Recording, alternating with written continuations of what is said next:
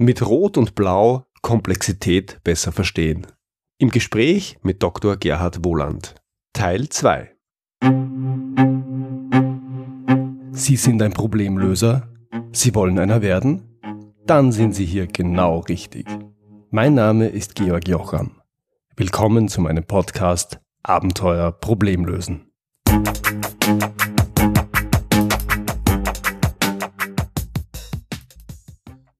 Hier der zweite Teil meines Gesprächs mit Dr. Gerhard Wohland über rote Komplexität, blaue Kompliziertheit und die Taylorwanne.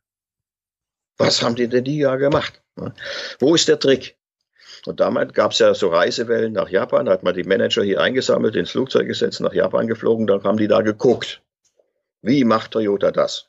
Und dann haben sie natürlich immer was gesehen. Wir sagen dazu, das, was sie da gesehen haben, das ist die Vorderbühne. Jetzt wieder so eine Unterscheidung. Vorderbühne, Hinterbühne. Die Hinterbühne kann man nicht sehen, die Vorderbühne sieht man. Und auf der Vorderbühne sieht man bei Toyota alles Mögliche, aber nicht das Wesentliche. Das, was Toyota gemacht hat, sie haben die alte, die haben ja bis Ende Zweiter Weltkrieg nur Manufakturen gehabt. Das heißt, sie hatten dieses Bewusstsein, was ist ein Meister, was ist ein Talent, war noch da. Das war noch nicht vergessen. So, und das haben sie einfach in, mit der Überlegung, wir setzen die richtigen Leute, die besten Leute an die richtige Stelle. Und dann gucken wir, was passiert. Mhm. Und das, was dabei herausgekommen ist, die richtigen Leute an die richtigen Stelle, das ist die Lean Production. Beziehungsweise das hat der Westen dann Lean Production genannt. Und aber was, das Einzige, was VW hingekriegt hat, sie ist, sie haben das nachgespielt. Die Vorderbühne haben sie nachgespielt. Die gleichen Anzüge, die gleichen Turnschuhe, die gleichen äh, Linien auf, der, auf dem Boden und so weiter. Das war Theater. Ja. Aber dieses Theater hat natürlich nicht den gleichen Effekt wie bei Toyota. Denn das, was bei Toyota Qualität produziert, ist die Haltung der Leute.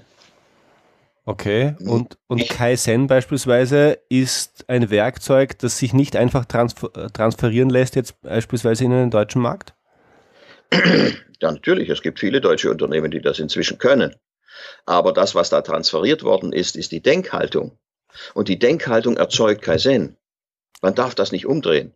Man, okay. man darf nicht die Vorder das Theater, also das, was man auf der Vorderbühne sieht, meinen, dass es das, das ist das Wesentliche. Wenn ich das nachspiele, dann habe ich auch die gleichen Effekte wie bei Toyota.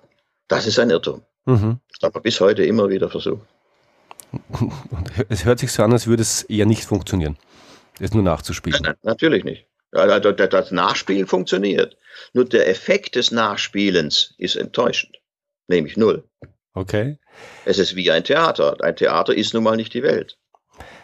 Die Unternehmen, die ihre Denkhaltung ändern, die also mit diesen neuen Märkten umgehen können, nennen sie dynamikrobuste Organisationen oder Höchstleister. Ja. Woran erkenne ich denn einen solchen Höchstleister? Andersrum. Sie erkennen einen Höchstleister daran, dass ganz bestimmte Effekte, Zustände, die Sie aus normalen Unternehmen kennen, nicht da sind. Zum Beispiel das Leiden. Okay. Wir leiden unter der Dynamik. Es ist doch gemein. Jetzt haben wir unser Produkt gerade erst entwickelt. Und jetzt kommt dieser gemeine sowieso, sowieso. Ne? Und bringt schon wieder was Neues raus. Und wir haben mit dem Alten noch gar kein Geschäft gemacht. Die Welt ist ungerecht. Das ist ein normales Unternehmen.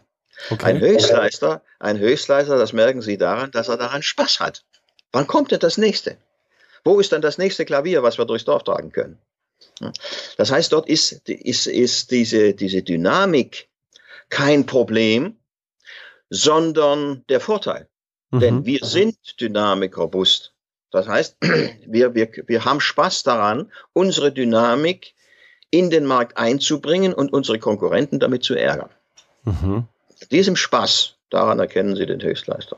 Es gibt natürlich auch formale Kriterien. Also ein Höchstleister hat keine Ziele, er hat keine Budgets, er hat keine Planung. Also alles das, was man für Steuerung braucht, kann sich ein Höchstleister natürlich nicht leisten. Das, würde nur im Weg rumstehen. Das heißt, er macht es im, im minimalen Umfang, weil er es vielleicht formal an irgendeiner Stelle braucht, aber er, er macht es nicht, ähm, äh, also er, er wendet keine großen Ressourcen dafür auf. Für was? Für Planung, für Budgetierung, für Ziele. Überhaupt, nein, überhaupt nicht. Überhaupt was soll er nicht. damit? Nee. Was soll er damit machen? Ziele zum Beispiel sind in einer dynamischen Umgebung lebensgefährlich. Denn auf Ziele, wenn sie einen Sinn machen sollen, muss ich mich konzentrieren. Und konzentrieren heißt immer den Rest ausblenden.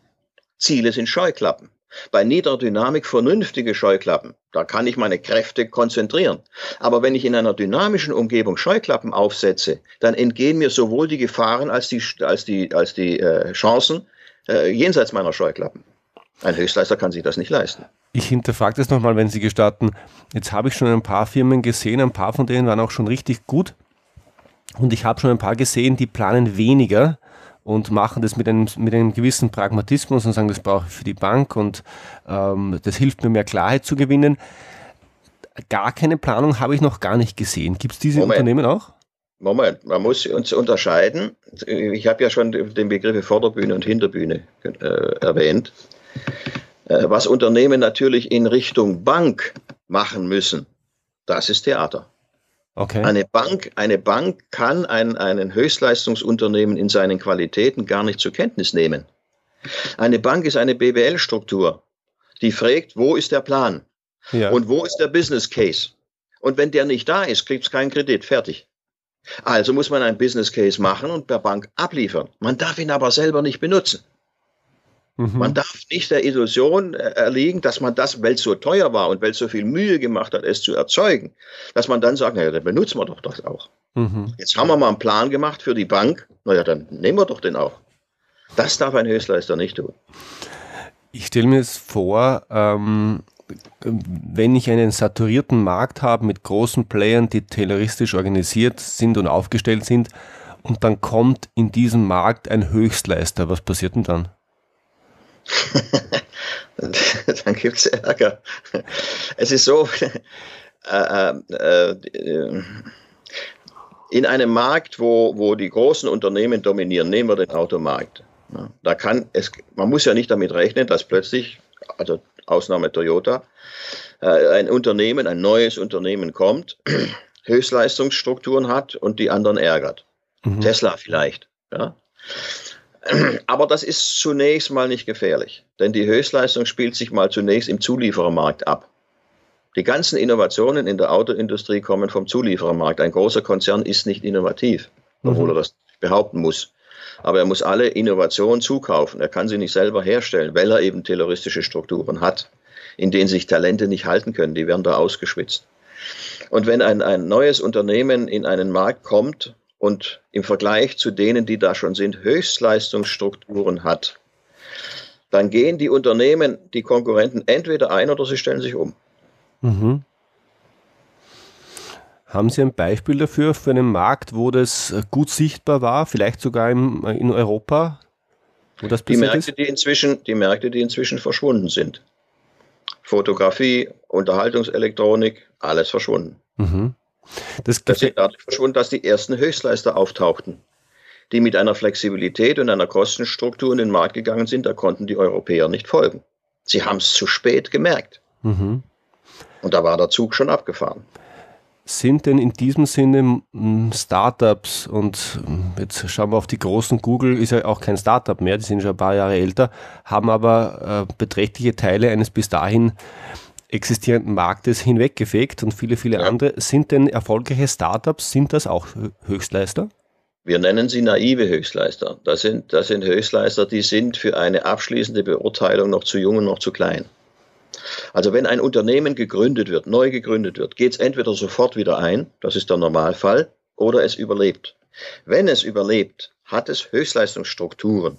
Das heißt also innere Kommunikationsfähigkeiten, die mit Überraschungen und Problemen umgehen können.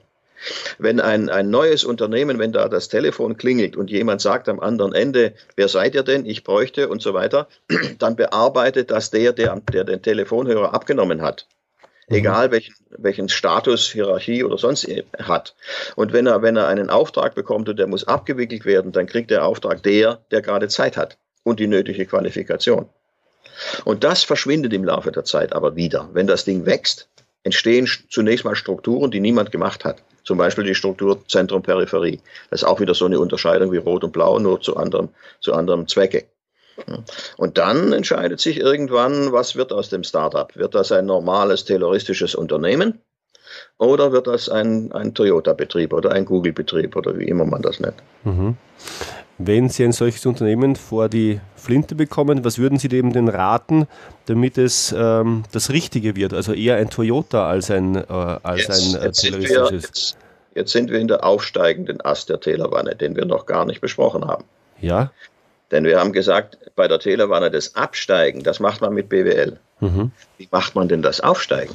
Gute Frage. Wie, wie erhöht man denn die Komplexität eines Unternehmens? Und dann sage ich, das ist die falsche Frage. Niemand kann die Komplexität eines Unternehmens erhöhen. Das macht das Unternehmen entweder selber oder es findet nicht statt. Mhm. Und wenn heute ein Unternehmen, nehmen wir Telekom, ne, ein klassischer konservativer Konzern, wenn der in ein, und, und zweifelsohne in einem hochdynamischen Markt tätig, wenn das der Fall ist, ein Unternehmen existiert in einem dynamischen Markt, in einer dynamischen Umgebung und lebt noch, dann hat sich die Organisation bereits an die Dynamik angepasst. Meistens gegen den Widerstand der Menschen. Mhm. Die Menschen merken das nicht oder wenn sie es merken, arbeiten sie dagegen. Sie nennen das meist, also die Anpassung an, an hohe Dynamik nennt man meistens Gewurstel. Da haben irgendwelche Leute eine Idee gehabt, wie man irgendein Problem löst. Das ist ein Verhalten, das wurde noch vor 20 Jahren bestraft, vom Markt bestraft. Heute wird es belohnt. Also machen Sie es. Sie machen es mit schlechtem Gewissen. Das nächste Mal machen wir es wieder richtig. Wir wissen, dass man das nicht darf. Ne? Aber es ging, in diesem Fall ging es nicht anders. Ne? Nur dass am nächsten Mal äh, ist wieder irgendein Problem, sodass man wiederum die, die, die Regeln des Konzerns nicht einhalten kann. Also mur murkst man wieder irgendwas rum. Und jetzt ist es wichtig zu erkennen, dass diese, dass diese Wursteleien, das sind die Höchstleistungsinseln. Da passt sich die Organisation an die hohe Dynamik an. Und jetzt kommt es darauf an, diese, diese Inseln von wirklichem Chaos oder Disziplinlosigkeit zu unterscheiden. Also natürlich können Mitarbeiter irgendwelchen Mist machen, irgendwas rumfummeln, was, sich, was, was nichts bringt. Aber sie können auch mit Hilfe ihrer Intelligenz sich an die Dynamik des Marktes angepasst haben. Und wenn das der Fall ist, ja, dann muss die Organisation an diesen Stellen lernen, wie ihre eigene Zukunft aussieht. Also wie sieht dynamische Organisation aus? Das heißt, die Organisationen sind längst in ihrer Komplexität angewachsen. Nur weder das Management und schon gar nicht die Berater verstehen, was da vorgegangen ist. Sie mhm. laufen immer noch rum und versuchen, Organisationen zu belehren, mhm. anstatt von ihnen zu lernen. Der aufsteigende Ast ist nicht nur die Veränderung der Richtung, sondern eine ganz neue Qualität. Wenn man jetzt darüber spricht, was man denn empfehlen kann an der Stelle, dann ist es, ich interpretiere sie jetzt, dann ist es doch, dass man genau darüber nicht Prozesse jetzt drüber fährt, sondern dass man dafür den Freiraum schafft, zum einen, dass solche Höchstleistungsinseln auch entstehen können und zum anderen die Organisation dorthin bringt, dass sie davon lernen kann. Ich würde es nur nicht Freiraum nennen, sondern Schutzraum. Okay. Freiraum ist eine, eine politische Kategorie, die hat da in der Organisation der Wirtschaft nichts zu suchen. Ich, also da kann man nichts damit denken. Nur was man braucht ist, also in, in, Bewusstsein, jede Organisation hat einen Immunapparat. Jede Organisation kann sich gegen Veränderungen wehren. Mhm. Wenn sie diese Eigenschaft nicht hat oder verliert, löst sie sich auf. Denn sonst könnte ja jeder kommen und an der Organisation irgendwas rumändern. Mhm. Dann würde sich in Beliebigkeit auflösen. Das heißt, die Organisation hat ein Beharrungsvermögen, das muss ich wissen. Deswegen, wenn solche Höchstleistungsinseln entstehen und sie werden entdeckt, werden sie gemäht. Wie mhm. Unkraut. Mhm. Deswegen brauchen sie einen Schutzraum. Und Schutzraum, den kriege ich nur durch Macht. Ich muss einen Mächtigen finden, der diesen Schutzraum stiftet. Und dort kann ich dann diese Höchstleistungsinsel beobachten versuchen zu verstehen, wie funktioniert sie denn, und dann als provozierendes Beispiel für den Rest zeigen. Guck mal, so geht's auch. Das heißt, moderne Organisationsentwicklung benutzt die Organisation, die es zu verändern gilt, immer als Lehrmeister. Man muss von der Organisation lernen, wie passt man sich an Komplexität an. Denn die Anpassung an Komplexität überfordert jedes Bewusstsein. Die hm. Komplexität eines modernen Marktes ist so gewaltig, die kann ich wissenschaftlich, wissensmäßig nicht mehr abbilden wollen. Aber die Organisation, die kann das. Mhm. Die findet Wege in die Zukunft. Sie kann nur nicht drüber reden. Denn mhm. sie spricht nicht, sie, sie, sie kann nicht wahrnehmen, sie hat keine Intelligenz nicht. Sie hat als einziges hat sie die, die, die Fähigkeit, Operationen, also Folgeoperationen danach auszuwählen, führen sie zum Überleben oder zum, zum äh, Ableben. Mhm. Die, die machen jeden Blödsinn. Ja, Hauptsache, es ist fortsetzbar. Okay. Deswegen, wenn man heute in ein Unternehmen geht, dann sieht man hauptsächlich Schwachsinn und die Berater lachen sich tot drüber. Aber jeder, jede, jeder Unsinn in einer Organisation ist die Lösung eines Problems. Und das Problem sieht man nicht, deswegen halt hält man die, die Verhaltensweisen von klassischen Konzernen heute für, für lustig. Das ist ein Zitat, das habe ich von Ihnen schon gelesen, ich glaube auf Twitter. Können Sie das bitte nochmal erklären und ausführen? Jeder Schwachsinn, den ich in einem Unternehmen sehe, haben Sie geschrieben, ist die Lösung eines Problems. Was nochmal meinen Sie damit? Nehmen wir ein Beispiel. Wenn man in ein Unternehmen geht, einen großen Konzern und sagt, was ist denn das Hauptproblem, was geht euch denn am meisten auf die Nerven, dann kommt irgendwann Meetings. Davon gibt es zu viele, die sind zu langweilig, kosten nur Zeit, bringen mir nichts. Okay, dann sage ich, na, warum macht ihr es dann? Und dann wird immer Schuldzuweisung. Das machen wir deswegen, weil der und der äh, das so haben will und, und es geht ja nicht anders. Man muss ja kommunizieren und Informationen verbreiten und so weiter. Wenn man näher hinschaut, kann man feststellen, dass diese nutzlose Veranstaltung Meeting, es gibt natürlich Projektmeetings und so weiter, die sind nutzbar, aber die, die typischen Meetings, die nichts bringen, warum finden die statt? Sie finden statt, um Machtstrukturen deutlich zu machen und nutzbar zu machen. Ich bin Chef. Ich lade zum Meeting ein und ich kann dich bis zum Erbrechen langweilen. Du kannst das mit mir nicht machen. Mhm. Dadurch wird, wird jeden Tag gezeigt, wie die Machtstrukturen laufen, ohne dass man, was man heute nicht mehr so kann, dass ich hier Nadelstreifen äh, habe, Schulterstreifen und äh, ein anderes Büro und einen breiteren Schreibtisch und so, damit hat man früher Macht äh, demonstriert. Das geht heute auch noch, aber nur ganz weit oben. Mhm. Weiter unten muss man Machtstrukturen anders sichtbar machen, sodass sie auch anerkannt werden, sodass klar ist, ich bin Chef und du nicht, ohne dass ich das sagen muss. Am besten ich mache ein Meeting. Dann kriegt das jeder mit, wer hier Chef ist. Und deswegen finden diese Schwachsinnigkeiten statt. Das heißt, sie sind die Lösung eines Problems. Nämlich das, dass ja. Macht nicht mehr äh, auf herkömmlichem Weg gezeigt werden darf, weil es nicht mehr angemessen ist und jetzt zeigt man es anders. Genau. Das würde, das würde negativ kommentiert. Ja, das würde von außen, außerhalb des Unternehmens, würde man über das Unternehmen sich lustig machen. Guck mal, die sind noch so alt drauf, da tut noch der Chef so, als wäre er, was weiß ich was. Jetzt löst. Heute muss der Chef ja kommen ohne Krawatte, siehe Tschetsche, äh, ohne Krawatte und in Jeans. Mhm. Aber das hilft ihm nicht. Seine Macht muss er trotzdem operativ am Laufen halten, egal wie er kommt. Und wenn er das nicht mehr durch Krawatte und, und, und Nadelstreifen machen kann, dann muss er es halt anders machen. Und Meetings sind ein tolles Mittel, das zu zeigen. Mhm. Das macht jetzt die Zeit in solchen Meetings ja nicht besser und nicht produktiver. Nein, man versteht es nur. Man versteht, wieso es Meetings gibt. Okay. Und man weiß jetzt, wenn ich jetzt Meetings abschaffen würde, dann würde ich die Organisation in, den, in, die, in das Problem treiben, dass sie sich eine Alternative ausdenken muss. Mhm. Wenn es so nicht mehr geht mit Meetings, ja, wie denn dann? Das heißt, ich würde eigentlich kein Problem lösen. Ich würde es nur verschieben. Mhm. Und wenn Sie jetzt die Idee haben, ja, das löse ich auch anders, ich mache wieder breite Schreibtische, das können Sie als Berater sagen, aber niemand wird Ihnen zuhören. Ah, keine Sorge, ich sag, ich würde das als Berater nicht sagen.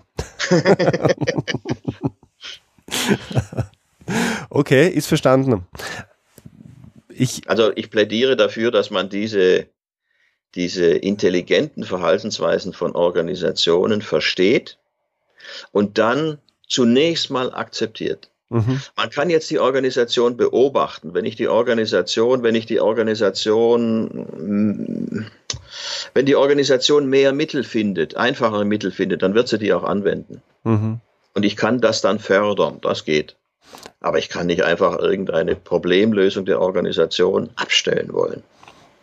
Also eine Analogie, Oder? wenn man so will, zum auch persönlichen Verhalten, wo man, wo es ja auch heißt, wo Psychologen immer wieder sagen, mach dir transparent, was du da eigentlich tust, schau dir selber zu und dann ändert sich schon ganz viel auf Basis dieser Erkenntnis.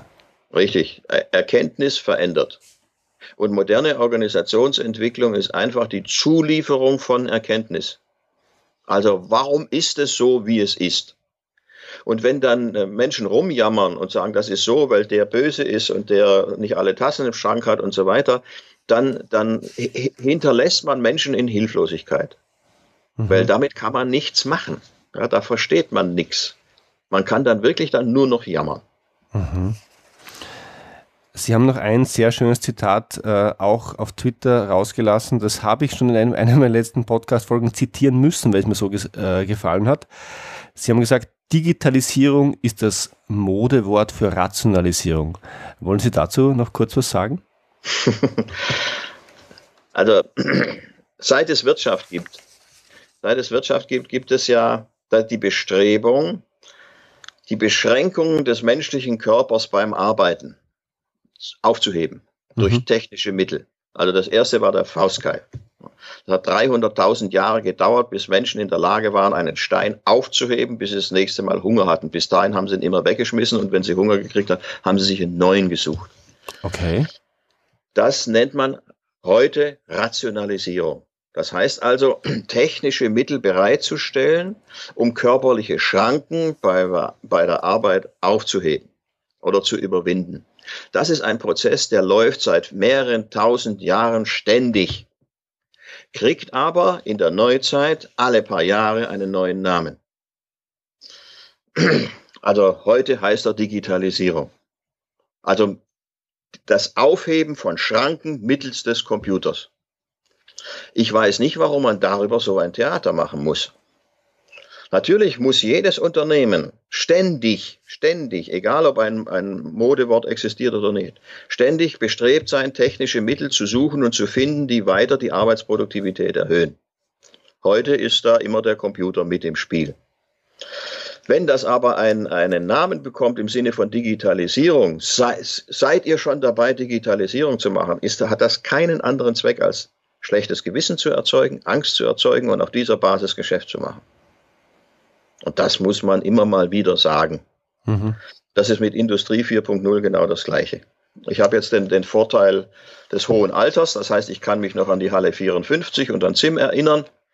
Und es ist erschreckend, wie wenig sich da geändert hat. Es ist die gleiche Argumentation wie früher. Man separiert die, die, die, die Zulieferung von Technik und meint, mit Zulieferung der Technik könne man Probleme lösen.